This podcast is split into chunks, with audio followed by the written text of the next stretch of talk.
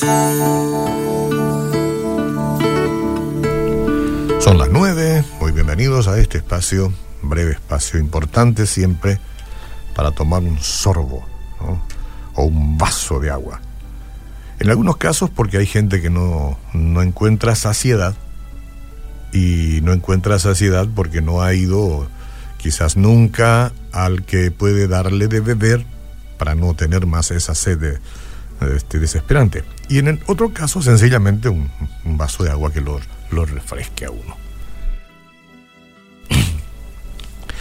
Cuando tocamos un tema sobre el temor y o el miedo, relacionamos lo más pronto que se pueda o reaccionamos eh, con el hecho de que Dios puede ayudarnos. Y sí, claro que sí. Pero hay también algo que nosotros debemos aprender sin obviarlo primero. No encerrarnos tan pronto.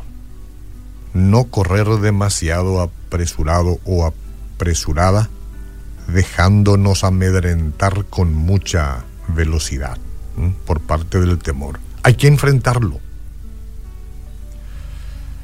El miedo, hablemos del miedo. Este se introduce en nuestra vida y nos envuelve el corazón y la mente. Esto puede suceder de manera tan sutil, sutilmente, que nosotros no detectamos cómo ha afectado la ansiedad nuestra toma de decisiones, salud y espíritu. Al final muchas personas pierden lo mejor de Dios porque el temor les impide caminar por fe para hacer su voluntad. Entonces el temor puede parecer poco importante al principio, pero si no se controla, comienza a interferir en nuestra vida y después se vuelve tan gigante que nubla todo nuestro existir. Físicamente nosotros podemos experimentar la tensión que nos impide relajarnos y disfrutar de los placeres del día, de un día como hoy, viernes. La ansiedad que es constante puede ocasionar problemas de salud. Los profesionales nos han dicho. Y es así. Nuestra mente puede ser nublada por el miedo, lo cual puede limitar lo que estamos dispuestos a pensar y considerar. Si eso sucede, nuestra creatividad y nuestros sueños, por supuesto que serán sofocados. Pero esa parálisis mental esa parálisis mental que acompaña a menudo al temor incontrolado, es muy peligrosa para nuestra vida espiritual. A menos que se confíe a Dios, un solo temor, un solo temor puede dominarnos fácilmente. Pues hay gente que dice, este temor a esto, es un temor a esto e individualizan, es decir, detectan qué cosa. El temor a esto lo puede a uno dominar todos los días, con mucha facilidad. Entonces tiñe nuestra actitud con una sensación general de inquietud. Nos volvemos indecisos, nos volvemos angustiados al pensar que tomaremos una decisión equivocada. Somos pues entonces atrapados tratando de evitar cualquier cosa que pueda ponernos ansiosos. Entonces dejamos de crecer como cristianos y tenemos tropiezos en nuestra vida laboral, en nuestra vida familiar, porque hay algo que nos encadenó, el temor. Si usted se deja paralizar por la ansiedad, señora, señor, no puede depositar toda su confianza en Dios. Por eso que dije, hay una parte que a nosotros nos toca. No dejarnos paralizar por la ansiedad.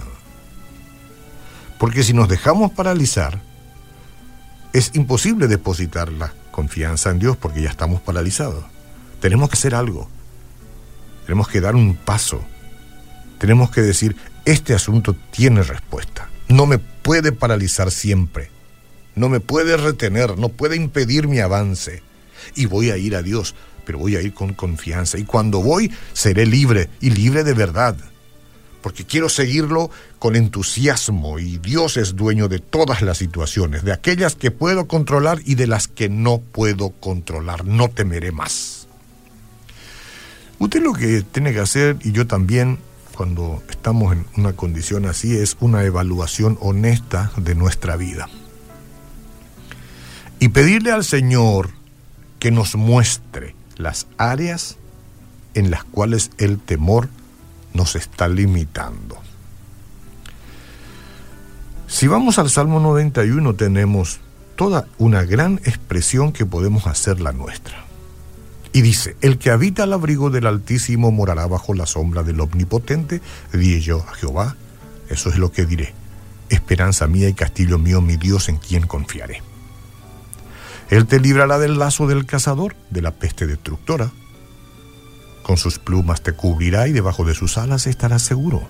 Escudo y adarga es su verdad. Mucha seguridad acá, mucha seguridad. Y continúa.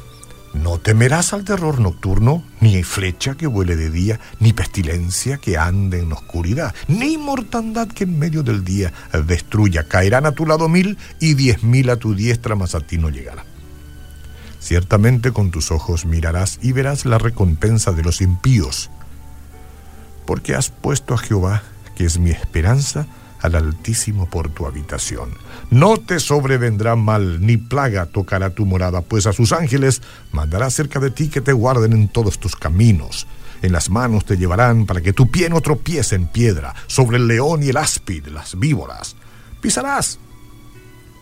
Mirarás al cachorro, mirarás al cachorro del león y al dragón, incluso por cuanto en mí ha puesto su amor. Aquí está la clave.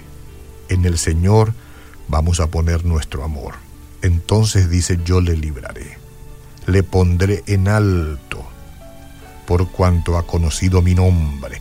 Y dice, me invocará y yo le responderé. Con él, con ella, estaré yo en, angustia, lo libraré, la libraré y le glorificaré lo voy a saciar de larga vida y le mostraré mi salvación. ¿Quién dice esto? El que te creó, el que permitió que vengas al mundo. Si tú confías en Él y recibes a su Hijo, que murió en la cruz, como tu Salvador y tu Señor, entonces Dale, enfrenta tus temores y conversa con Dios todos los días. Él dice, yo te mostraré mi salvación te voy a saciar de larga vida. Nadie que te acuse o nada que atente contra ti a manera de temor prosperará, porque yo estaré contigo. Recibe a Cristo.